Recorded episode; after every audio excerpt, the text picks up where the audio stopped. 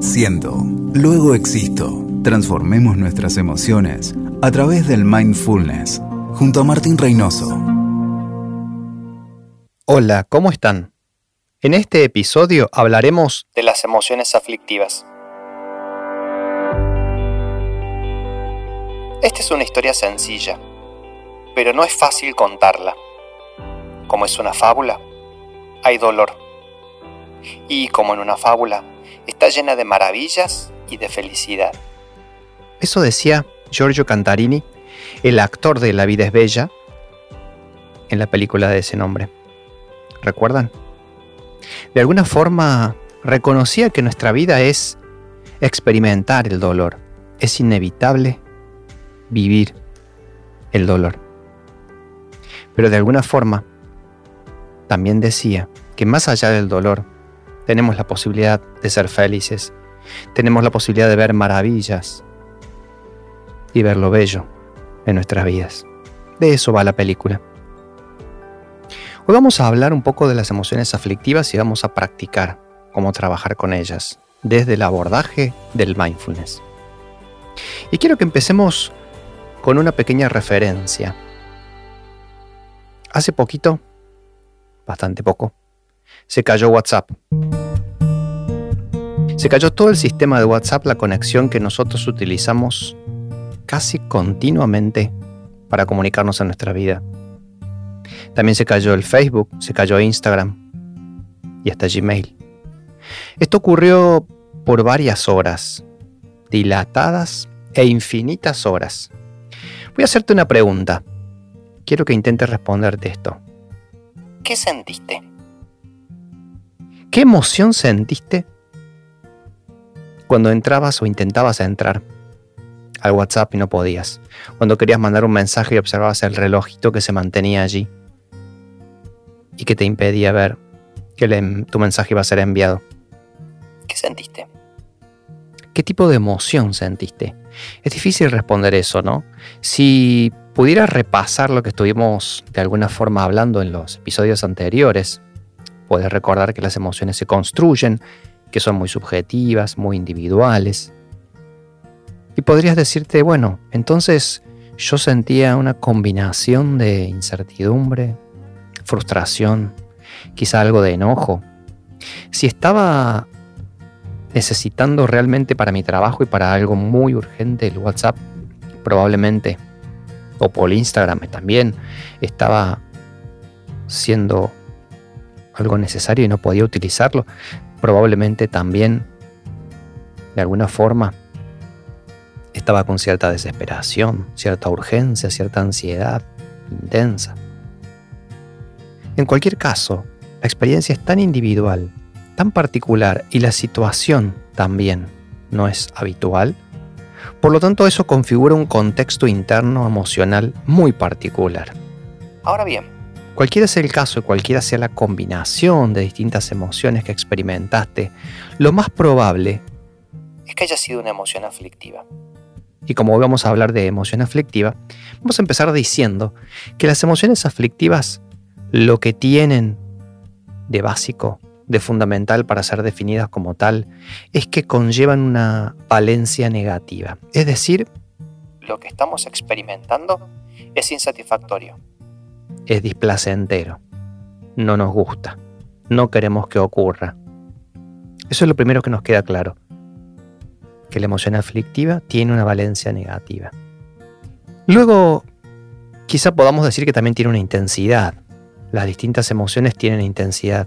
Las emociones aflictivas nosotros las sentimos como tal cuando pasan una intensidad, un umbral de percepción determinado y por lo tanto una situación como esta, de que se nos caigan los sistemas de nuestros teléfonos, de nuestras computadoras, o una situación como por ejemplo del tipo de que el clima no esté como esperamos, Quizá no lo vemos como una emoción aflictiva, pero en realidad lo, es.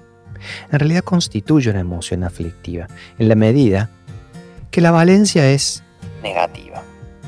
Eso también es importante tener en cuenta, que entonces la emoción aflictiva puede tener una intensidad baja, muy leve, muy sutil, puede tener una intensidad media o a veces y cuando principalmente lo percibimos, una intensidad alta, fuerte. Otra cosa que podemos tener en cuenta también es que las emociones aflictivas, como muchas otras emociones, también pueden estar a veces solapadas, semi-escondidas, latentes. Cuando tienen una baja intensidad o son sutiles, suelen permanecer en este estado, latentes, semi-escondidas, y luego en otra situación aparecen. Aparecen con fuerza. Por ejemplo, una incomodidad sostenida en el día, como la de no tener WhatsApp, puede aparecer en algún momento del día, la tarde, noche, en tu casa, en forma de enojo, en forma de una descarga, de un grito, de una actitud de intensidad, que hasta a vos mismo te sorprende. Eso es porque puede ser latente semi-escondida. El budismo nos va a enseñar algo que es muy importante para tener en cuenta, relacionado con esto de la intensidad de la emoción aflictiva. El budismo nos va a decir que es esa resistencia a aquello que no nos gusta, que nos raspa, que nos molesta, que nos duele. Es esa resistencia la que lo va a transformar a la emoción en sufrimiento. Y que en realidad todas las emociones que nos producen dolor, todo aquello que nos produce dolor en nuestra vida, tiene que ver con este hecho de no poder controlar algo que queremos controlar, cambiar algo que queremos cambiar. Es decir, nuestra percepción está llena de ilusiones. La manera en que nosotros vivimos intenta negar que existen cosas que no pueden ser controladas, que no pueden ser manejadas. Y esa es una ilusión. Ese es un autoengaño que nosotros nos hacemos a nosotros mismos. Por lo tanto, en el budismo vamos a hablar de tres tipos de ilusiones. Tres tipos de ilusiones que no nos permiten ver la realidad tal cual es y que aumentan nuestras emociones aflictivas. Una de esas ilusiones es la de permanencia, de que todo se mantiene más o menos igual. Los cambios no son continuos, o no deberían serlo. La segunda ilusión es la del control. Puedo controlar todo, en la medida que utilizo mecanismos efectivos para controlar la vida, puedo controlar todo. Y por último, la tercera es la ilusión de seguridad. En la medida que busco formas de protegerme y de autocuidarme mucho más, puedo blindarme del peligro, encerrarme y protegerme de todo riesgo externo. Y eso no es cierto. Las tres ilusiones son solo ilusiones, autoengaños. La permanencia es irreal porque todo es impermanente, todo está cambiando. A nivel subatómico todo se está moviendo, todo se está modificando, a veces lo percibimos y a veces no. Pero la realidad es que todo está cambiando continuamente. Hasta los procesos geológicos de una gran montaña se están moviendo, aunque no los veas. El control tampoco es posible, no podemos controlar todo, hay muchas cosas que quedan fuera de nuestro control. La naturaleza, los procesos biológicos, nuestro envejecimiento, a veces la enfermedad, no pueden ser totalmente controlados. Y tampoco podemos estar totalmente seguros en nuestra vida. Por más que arbitremos todos los medios y las formas de protegernos de los peligros que nos acechan, la seguridad es una ilusión. Claro que es distinto vivir en una zona como por ejemplo la Franja de Gaza, donde hay continuos atentados o violencia, a vivir en un lugar mucho más tranquilo. Pero aún así nunca estamos totalmente seguros. Somos seres vulnerables. Entonces estas tres ilusiones solo aumentan la aflicción. La gran pregunta que subyace entonces a todo lo que venimos hablando es, ¿qué podemos hacer frente a ese dolor inevitable? ¿Podemos volvernos más humanos, aceptando nuestra naturaleza imperfecta y vulnerable? ¿Podemos de alguna manera aprender a no generar sufrimiento desde el dolor? Aceptando, transitando con más integridad, con más dignidad, cada situación indeseable para nuestras vidas. Y de esa manera vamos a comenzar a reconocer entonces cuando generamos aflicción, cuando generamos sufrimiento. La génesis, el momento justo donde estamos naciendo, donde estamos pariendo una emoción aflictiva. Si podemos ubicarnos ahí, justito en ese lugar, darnos cuenta, observar la génesis del sufrimiento, eso podría ayudarnos muchísimo. Porque hay algo muy fuerte, muy intenso en ese silencioso accionar de la negación, de la evitación, de resistir a que las cosas ocurran. Poder recibir y aceptar el combo de la vida con el dolor como parte de ese combo es una bendición. Es un acto de coraje, de sabiduría para nuestras vidas. Hacia allí tenemos que ir.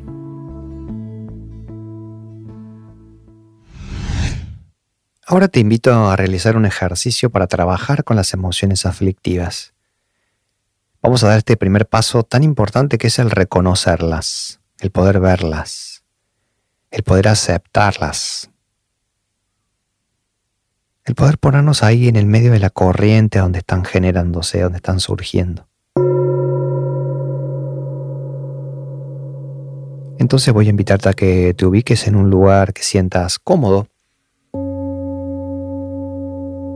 Te tomes un momento, quizás algunas respiraciones más profundas para aflojar tensiones innecesarias que pueda haber en tu cuerpo. Inhalando y exhalando. Inhalando y exhalando.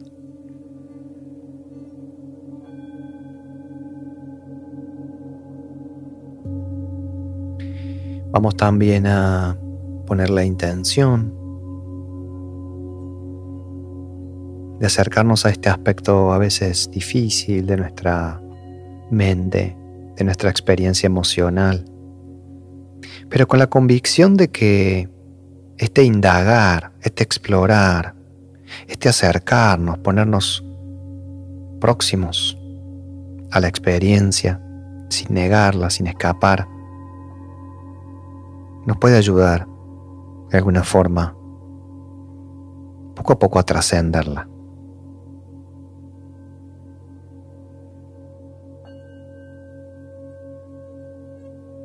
¿Cómo te sentís en este momento? ¿Cómo estás?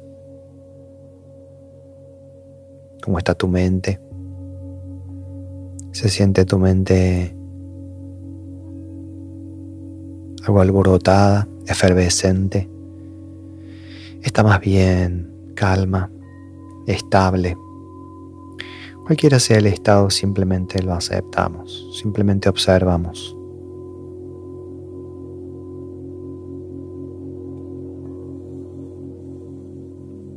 Mientras seguimos siendo conscientes de que inhalamos y exhalamos. Y vamos ganando quizá un poquito de centramiento. Vamos saliendo de ese continuo ir y venir, que tiene ese divagar de nuestra mente. Y ahora la invitación es a poder conectar con alguna situación cercana en el tiempo, donde te hayas sentido con dolor, con incomodidad, inadecuado, avergonzado, cualquier situación donde algún tipo de emoción aflictiva que recordemos tiene una valencia negativa para nosotros, insatisfactoria, se haya apoderado de vos, hayas experimentado esa emoción aflictiva. En lo posible que no sea una situación de tanta intensidad. Reservemos eso para un momento más adelante. Por ahora trabajemos con cierto malestar más bien suave. Algo que simplemente nos raspe, nos moleste, nos inquiete, pero que no nos abrume. Y mientras vamos intentando recordar una situación en particular, también vamos tratando de encontrar su expresión en el cuerpo la emoción aflictiva en nuestro cuerpo. ¿Qué nos generó? ¿En dónde? Tensión, calor, puntada, ardor, molestia física específica en algún lugar o algo más generalizado, opresión.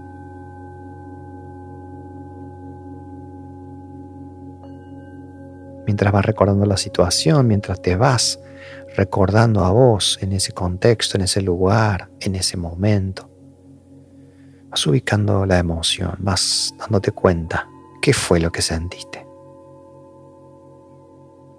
¿Qué pensabas sobre lo que sentías si es que pensabas algo? ¿Querías que terminara? ¿Luchabas contra lo que sentías? ¿Te quejabas o maldecías por algo que lo había producido? ¿Te reprochabas algo a vos mismo?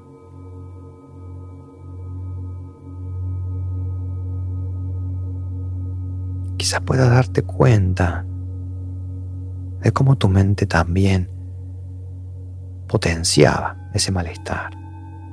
Cómo te hablabas a vos mismo, como dicen los jóvenes, manejándote, potenciando y recrudeciendo la vivencia psíquica de lo que estaba ocurriendo. Cuando esto ocurre con mucha intensidad, a veces hablamos de un secuestro emocional. Nos vemos secuestrados por la emoción. Esto tiene que ver con la activación de algunas zonas corticales bajas del cerebro, zona más bien límbica del cerebro, la amígdala y todas sus conexiones. Sentimos amenazados y queremos salir, escapar de esa situación. Vamos a quedarnos allí nosotros. Vamos a darnos cuenta que fue algo que en ese momento ocurrió y que ahora estamos recreando tolerable, que podemos transitarlo, que podemos respirar profundo y quedarnos y observar la trama de la emoción aflictiva, como si la estuviéramos palpando, como si la estuviéramos tocando, sentirla. Quizás, como decíamos con la metáfora de sommelier, degustando, degustando quizás su acidez, degustando cierto mal sabor, pero aprendiendo a tolerarlo. Así como a veces uno degusta algo que al principio y la primera vez que lo prueba no es rico, parece no serlo, y con el tiempo aprende sabiamente a incorporarlo e integrarlo y a veces hacer maridaje con otro tipo de alimentos. Así podemos aprender a trabajar con el sufrimiento, con lo que se nos presenta, recibirlo como parte del combo de la vida.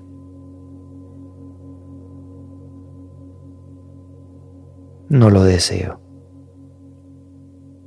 No lo quiero para mí, pero es parte y puedo aceptarlo puedo incorporarlo y tomarlo como parte de mi vida.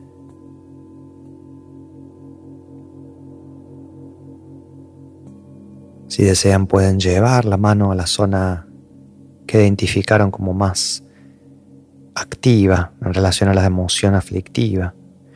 Si desean también pueden ponerle un nombre y eso sería conveniente. O, como hemos hablado anteriormente, varias emociones pueden combinarse, formar un híbrido. Y podemos mencionar varias emociones entonces.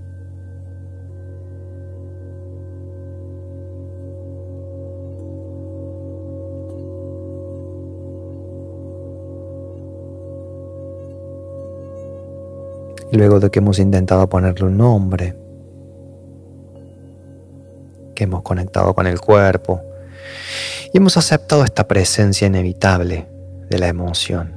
Vamos a agradecernos por eso, vamos a valorar nuestra exploración, nuestra indagación, el coraje de ponernos allí, en el medio de la escena, bien en el lugar donde se está produciendo toda esa activación emocional de valencia negativa o desagradable para nosotros. nos vamos a agradecer.